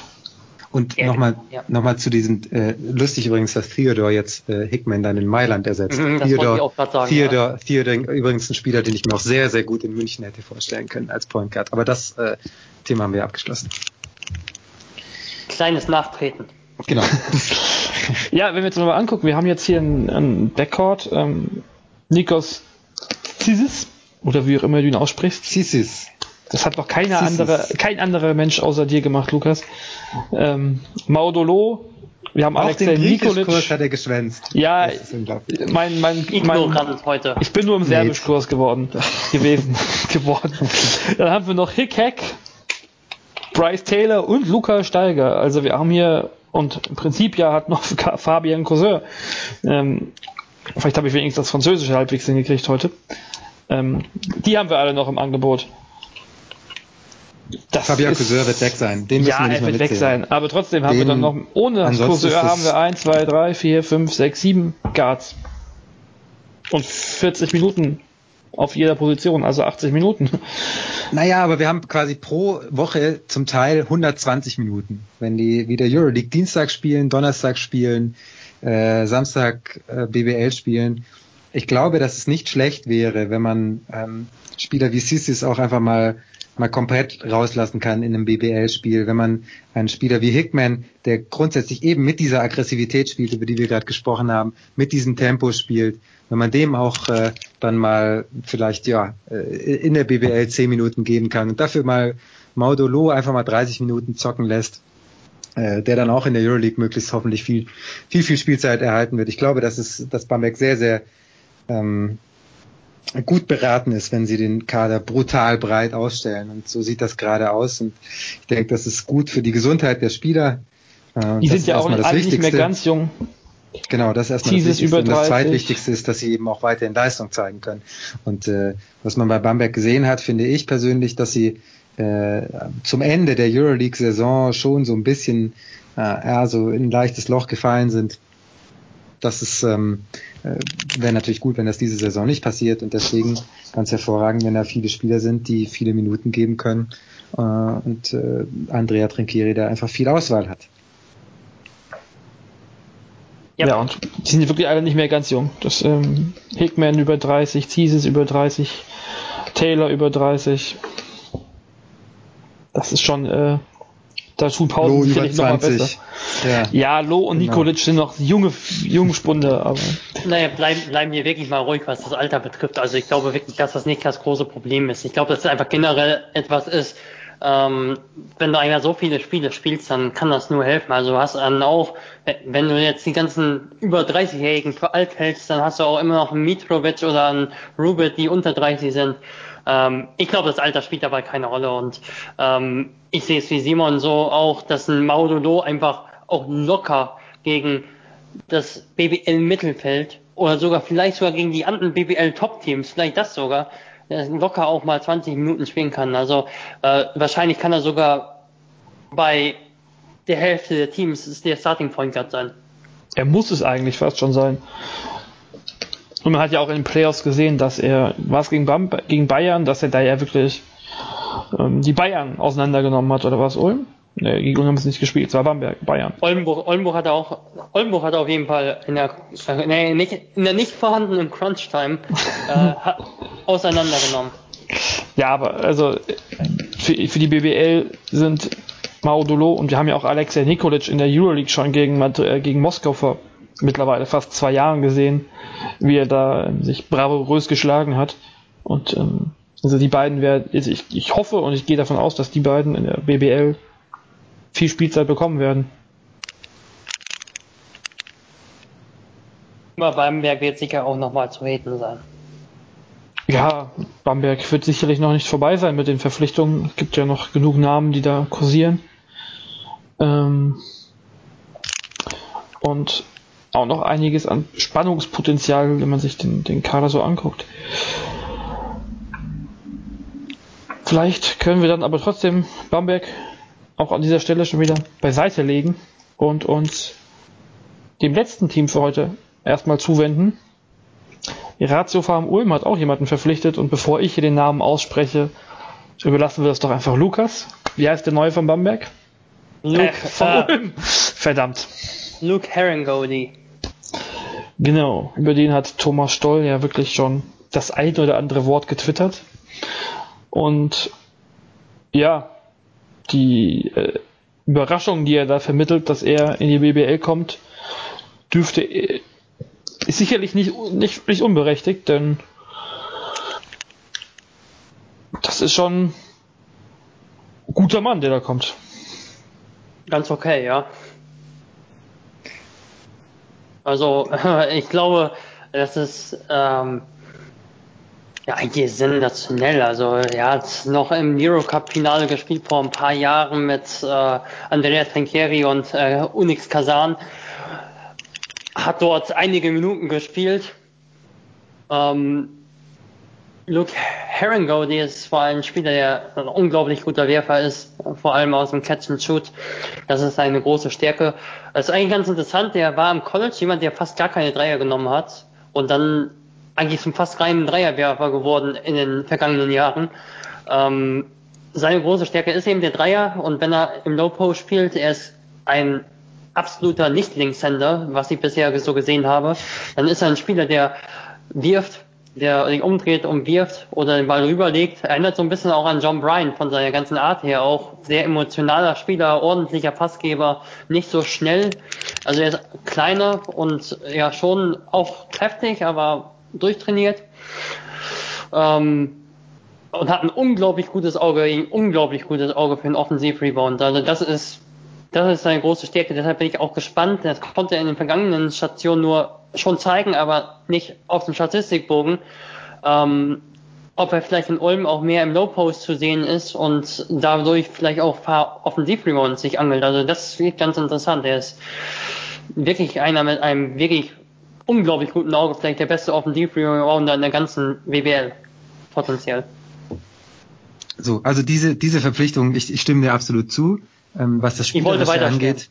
Aber genau, äh, lass mich kurz einsetzen, denn diese Sache, das, das ist ähm, zum einen diese, ist diese Verpflichtung spielerisch, sportlich ganz, ganz großartig, auf jeden Fall, wegen dieser Qualitäten, die du gerade beschrieben hast. Zum anderen ist es aber auch eine absolute Statement-Verpflichtung von Ulm, meiner Ansicht nach, weil äh, wenn du dir anschaust, wo Haran Godi die letzten Saisons gespielt hat, dann waren das nur Top-Adressen im europäischen Basketball. Das war Kasan, die äh, Eurocup gespielt haben, als er dort war, die äh, danach äh, kurz danach Euroleague gespielt haben.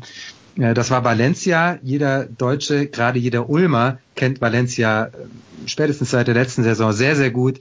Es ist eine unfassbar gute Mannschaft. Ähm, auch, auch damals schon gewesen, haben sie Euroleague gespielt. Ähm, dann ist er nach Istanbul gegangen zu äh, Darüşşafaka, hat, hat dort gespielt, äh, jetzt letzte Saison unter David Blatt gespielt. Das ist, das ist auf jeden Fall ein Statement von Ulm.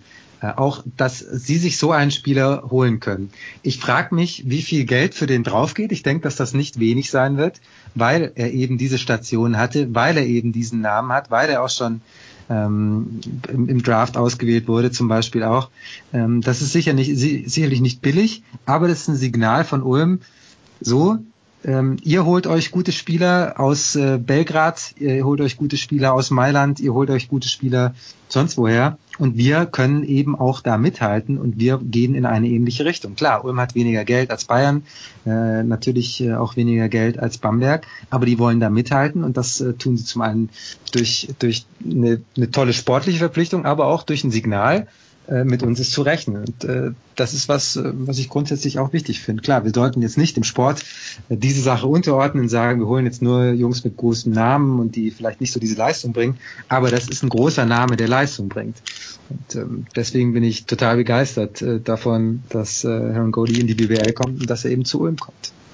Ich möchte vielleicht auch etwas dazu sagen, dass er vielleicht auch nicht unbedingt ja, der Vorbildswurftrainer ist, denn er ist ja ein reiner Werfer so fast gewesen in den vergangenen Jahren, aber und es hat auch super funktioniert, aber wirklich vorbildhaft ist er ja nicht, wie er wirft. Ich mache mir tatsächlich große Sorgen um die äh, nächste Generation äh, Kinder, die in Ulm anfängt Basketball zu spielen, weil sie Heron Cody beim Schießen zu sehen. Ich habe hier so ein, so ein GIF, was auf, bei mir vorm Laptop die ganze Zeit rauf und runter läuft, während ich hier ähm, über ihn rede was dazu führt, dass ich eben nicht zu sehr schwärme. Was dieser Mann mit der linken Hand macht beim Wurf, weiß ich nicht. Er greift sich an den Kopf oder was auch immer. Beim Freiwurf, beim Dreier, egal was er macht, es sieht ganz, ganz fürchterlich aus. Und ich hoffe einfach, dass niemand so sehr darauf achtet und sich denkt, ach, das funktioniert gut, das sollte ich vielleicht auch machen. Weil so etwas möchte ich nicht sehen. So. Das ist mein Statement zu Luke Carangodis Dreier, aber es ist natürlich krass, wie gut er den trifft, trotz dieser unfassbaren Bewegung mit dem linken Arm. Ich, ich weiß nicht, ich, es ist, äh, es ist fürchterlich, aber es, solange wer trifft, hat recht, ne? so ist halt. 17 von 37 in der vergangenen Euroleague-Saison. Hast du seine linke Hand schon mal beobachtet? Ich habe die ganze Wurfbewegung beobachtet und habe, ähm, vielleicht möchte Ulm deshalb keinen Orange Campus haben, weil jetzt diese Wurfbewegung er, kommt. Er beugt sich auch so ein bisschen, also irgendwie ja. im Wurf, also erinnert ein bisschen Hand? an äh, John Little, so ein bisschen an John Little. Stimmt, John Little, Wurf, ja. Ja, Hat nicht ganz so gut getroffen damals. Und die rechte Hand wird wie so, wie zu so einer, wird so eine Schlange. Habt ihr das schon mal gesehen? Guckt wie so eine, wie so eine Nein, Schlange, die rechte Hand. Das ist okay. Ähm, und, und die linke Hand. Ja, das wird, das wird großen Spaß verursachen bei jedem Wurf und dann trifft er auch noch. Dann macht es wahrscheinlich wiederum weniger Spaß, wenn man nicht Ulm anfeuert. Neben seiner spannenden Nummer 81, die er zuletzt in Istanbul getragen hat, die glaube ich in der BBL auch noch nicht vergeben war, ähm, ist mir jetzt so auf den, den ersten Blick, als ich das, als ich auf den zweiten Blick vor allem eher aufgefallen, wie wird sich der, wie wird sich eine Rolle im Team wohl eigentlich ergeben? Sie haben mit Sean Butler schon einen Spieler auf der 4, sie haben Tim Olbrecht auf der 5, sie haben Ryan Thompson ähm, schon verpflichtet. Ja, in welche, welche Rolle schätzt ihr für ihn in Ulm ein? Ich denke, er wird der erste Power Forward sein. Er wird der Dreier-Spezialist sicherlich auch sein, vor allem außen spielen. Aber ich glaube auch, dass er auch, auch durchaus mal innen spielt und dann auch mal den Ball im Low Post sieht. Also ich glaube nicht, dass das seine große Stärke ist, aber er hat eine gute Physis. Ähm, er kann zum Beispiel auch Pack Roll spielen und dann ist zum Beispiel ein Tim Olbrecht irgendwo in der Ecke oder an der Dreierlinie und dann wird das Spiel auch mal umgekehrt. Das ist, denke ich, ganz spannend. Ja, ich freue mich auch richtig auf Ulm.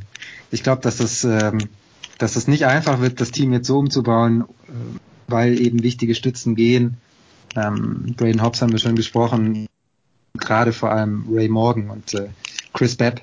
Ähm, vor allem Chris Bepp, mein Lieblingsspieler, der letzten Easy Credit BBL-Saison ja auch weg. Aber trotzdem äh, wird das total spannend sein, ähm, sich anzuschauen. Das, was die da offensiv schon wieder zusammenbauen in Ulm, das ist schon wieder ziemlich, ziemlich krass. Äh, Gerade Herangody, äh, Ulbrecht ja schon verlängert, der auch ein toller Offensivspieler ist. Ähm, Ryan Thompson müssen wir abwarten, ähm, wie, wie er sich diese Saison dann macht. Aber das ist auch einer, der offensiv unfassbar viel Talent hat. Also das ist, ein, das ist schon wieder eine, eine ganz, ganz äh, spannende Mannschaft, die äh, Thorsten Leibenhardt und äh, Dr. Thomas Stoll da zusammenstellen. Ja, da, da können wir nicht kritisieren, glaube ich, für sehr viel. Also, ja. Ja, nach der ersten Verpflichtung, gerade mit Akpina statt Tada, fand ich das schon so ein bisschen, ja, ja, kritisch eigentlich, was da jetzt passiert. Auch Hobbs weg, Bab weg, Morgan weg. Das ist schon so, naja, irgendwie schon was für ein Aderlass, den sie zu verzeichnen, zu verzeichnen hatten. Und weil mit, gerade mit, mit Luke Herringody ist das sicherlich ähm, eine Anze Ausrufezeichen und eine Ansage in Richtung Bayern und Berlin. Wir wollen unsere, unsere Hauptrunden Spitzenpositionen gar nicht hergeben. Absolut. Viel mehr zu sagen habe ich nicht. Also, ich glaube, defensiv ist er nicht unbedingt der stärkste Spieler, weil er auch nicht so eben so schnell ist. Also, er hat eigentlich eher so, ja, den Körperbau ähm, eines Centers, eines kleinen Centers. Ähm, aber ist schon schnell auch in der Bewegung nach vorne, so dass er die vier durchaus spielen kann und ähm, eben halt auch als Werfer spielen sollte.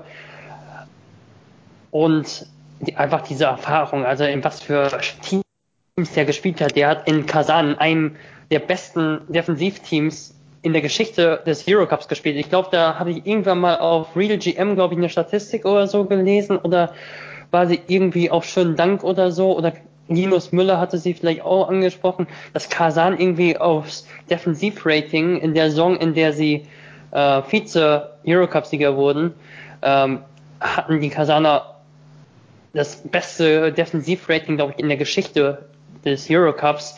Und da waren jetzt Spieler dabei, die jetzt nicht unbedingt als die Defensiv ähm, Minister überhaupt gelten. Also äh, Ian Vojukas, äh, Vedemenko war dabei äh, und Luke Herringody eben. Und das kommt auch nicht von ungefähr. Also danach war er in Valencia und ich glaube, dass ein Spieler, so ein Spieler gibt einem oft mehr, als es in Statistiken zeigt. Also ich kann mir auch vorstellen, dass er vielleicht acht, neun Punkte nur im Schnitt macht, aber dass er der Mannschaft schon sehr, sehr viel gibt.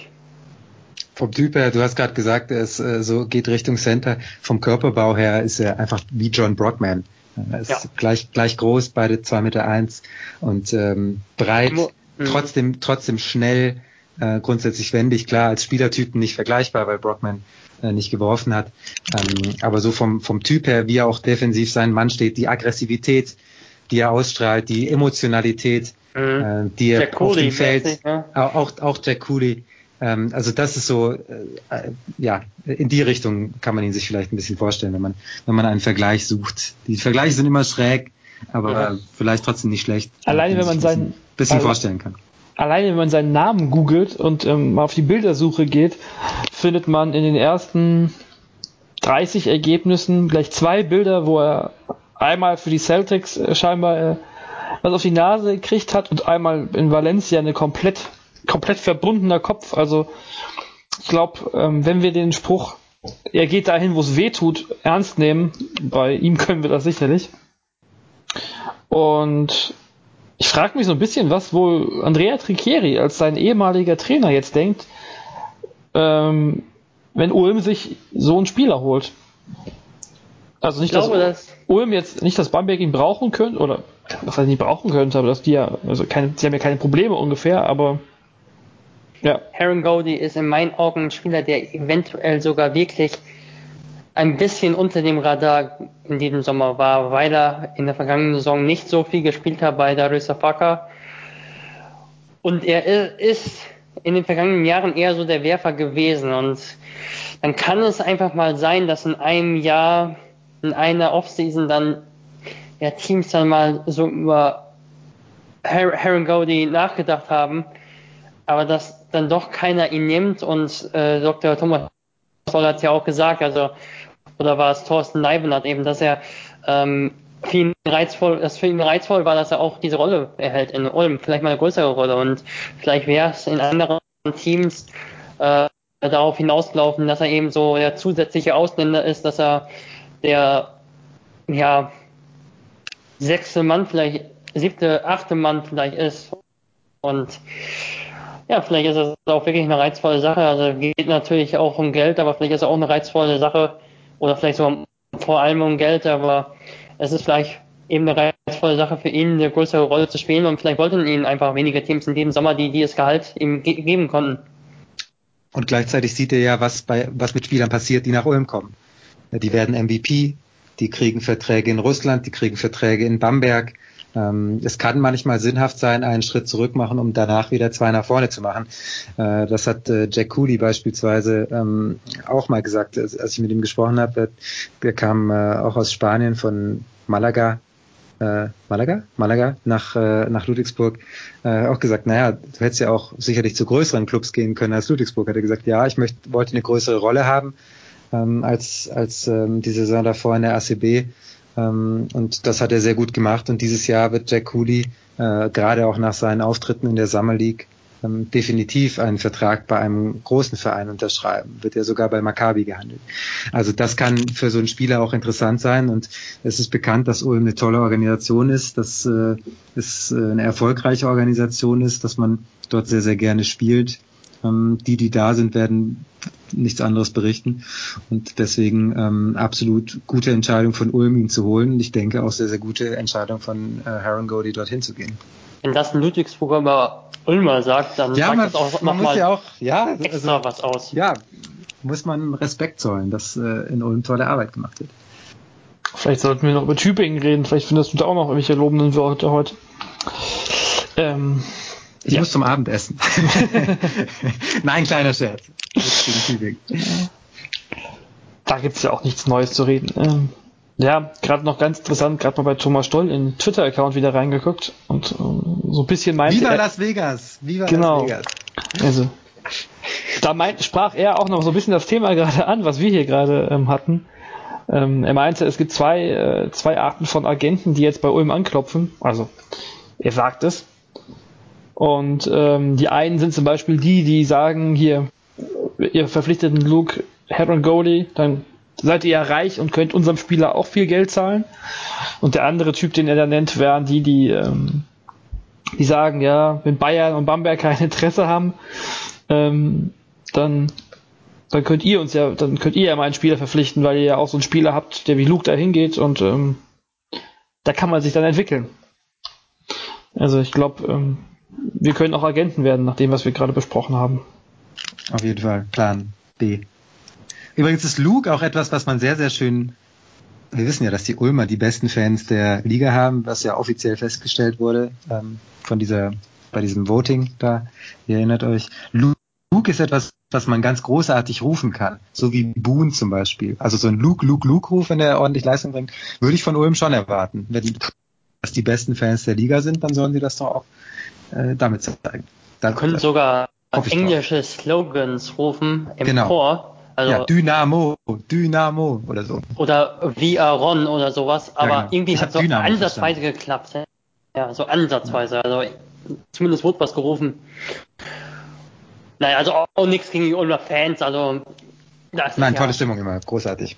Ja, und ich finde übrigens auch einer von denen, äh, die Verfechter von dem Five, von dem Five-Konzert sind. Also Oh, das ist ein, da braucht man einen eigenen Podcast für. Das ja, finde ich okay. auch Okay, okay. Ein hochinteressantes Thema. Mhm. Äh, und dann mit einem Gießner darüber zu diskutieren, wird auch spannend. Genau. Das heben wir uns auf. Da sprechen wir nochmal, was haben wir jetzt, eine Stunde und mhm. anderthalb Stunden. Da können wir problemlos drei Stunden drüber reden. Problemlos, ja. verspreche ich euch. Absolut, ja. Da kann man auch noch Leute einladen. Ja. Das hört sich zwar niemand an, weil, weil niemand es so spannend findet wie wir, aber wir können darüber reden. Genau schließen wir das Ganze doch einfach mal ab mit dem Namen Luke nochmal. Wir haben ja nicht nur in, nicht nur in äh, Ulm den Luke, sondern auch in, in Berlin einen Luke neuerdings. Und die Bamberger können mit Luca und Luca, falls man da einen Unterschied einen, hört, bei Luca Steiger und, Luca Mitrovic. Podcast. Genau. Einen Luke, Luke Skywalker. Und wir haben einen Luke im Podcast sogar. Ja, den meinst du ja gerade. Ja. Ach, den. Den. Also die ganze Liga hat einen ganz neuen Look, Look oder so. Das ist jetzt ein bisschen kompliziert, ich weiß. Das tut weh. Ich find's gut. Es muss wehtun, um gut zu sein. Genau. Dann hören wir doch mit diesem Look auf und ähm, bleiben beim Hören und Genug Okay, ich glaube, wir sollten wirklich aufhören. Nicht, dass wir gleich noch über Pancakes reden, ähm, die jetzt auch in der BBL spielen. Das ist vielleicht ein Thema für die nächste oder übernächste Woche. Und ja, an dieser Stelle danke Simon, dass du dabei Dankeschön warst. für die Einladung. Danke, danke. Kaum bist du dabei, gehen wir in die Overtime. So muss das sein. Das war das einzige Ziel für heute wollte nichts Sinnhaftes sagen, ich wollte nur, dass es hier in die Overtime geht. Und das hat funktioniert. Zum, du hast auch was, du hast auch was Sinnvolles gesagt. Also. Du bist Danke. als Dutzensburger ohne technisches Foul rausgegangen. Herzlichen Glückwunsch. Danke. Ich bemühe mich, dass es nächstes Mal anders läuft. Der Trash Talk war ja schon mal gut. Das glaube ich. Ja. Danke, Lukas. Und wir hören Danke, uns nächste Woche wieder. Bis dann. Ciao. Bis dann.